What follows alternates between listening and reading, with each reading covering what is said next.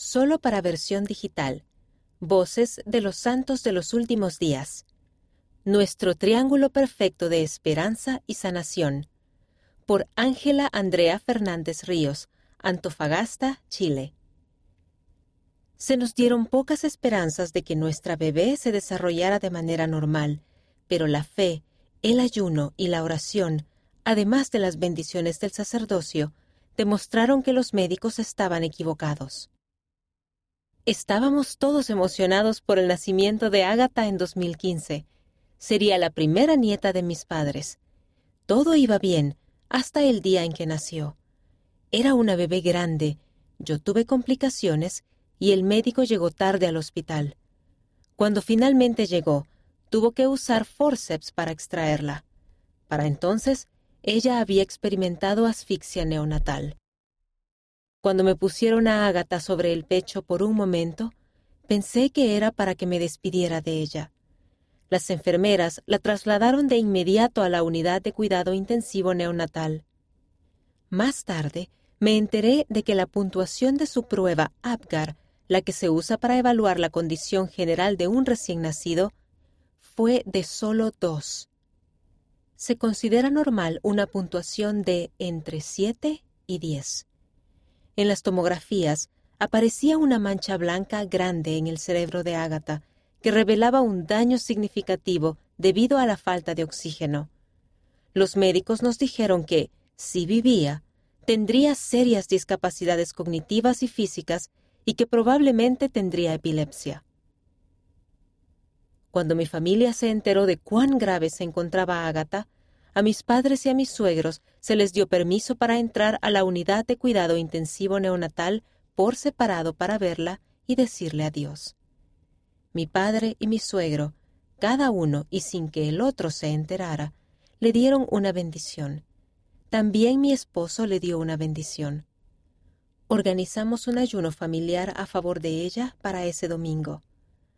Ágata pasó once días en el hospital antes de que pudiéramos llevarla a casa.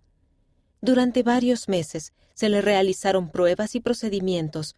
No podía tragar, no tenía reflejos y experimentaba convulsiones. Me dijeron que nunca movería la cabeza, que no caminaría ni hablaría. Durante el año siguiente continuamos orando y ayunando por Ágata y la llevamos a un fisioterapeuta para que le enseñara a moverse. El lado izquierdo de su cuerpo se había visto especialmente afectado por la asfixia. Podía mover la mano derecha, pero no la mano izquierda. Los médicos nos dijeron que su progreso sería lento, pero luego de algunas sesiones podía mover ambos lados del cuerpo por igual. El terapeuta dijo que era un milagro, y, debido a que aprendió tan rápido, se preguntó por qué la habíamos llevado. Cada pequeña mejoría nos daba alegría. Poco después, Ágata comenzó a mover la cabeza. Luego pudo sentarse. Cuando empezó a sonreír, supimos que nuestra fe y nuestras oraciones estaban siendo contestadas. Y cuando dijo mamá por primera vez, sentí un gozo enorme.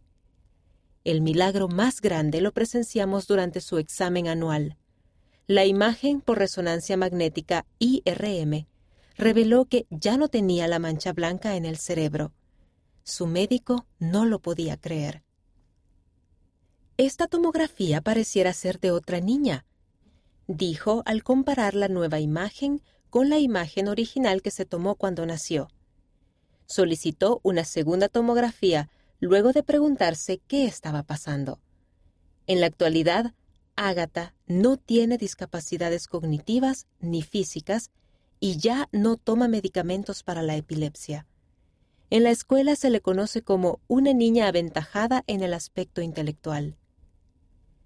Atribuimos la sanación de Ágata a lo que mi padre llama un triángulo perfecto, fe, ayuno y oración, y a las bendiciones del sacerdocio dadas por hombres rectos.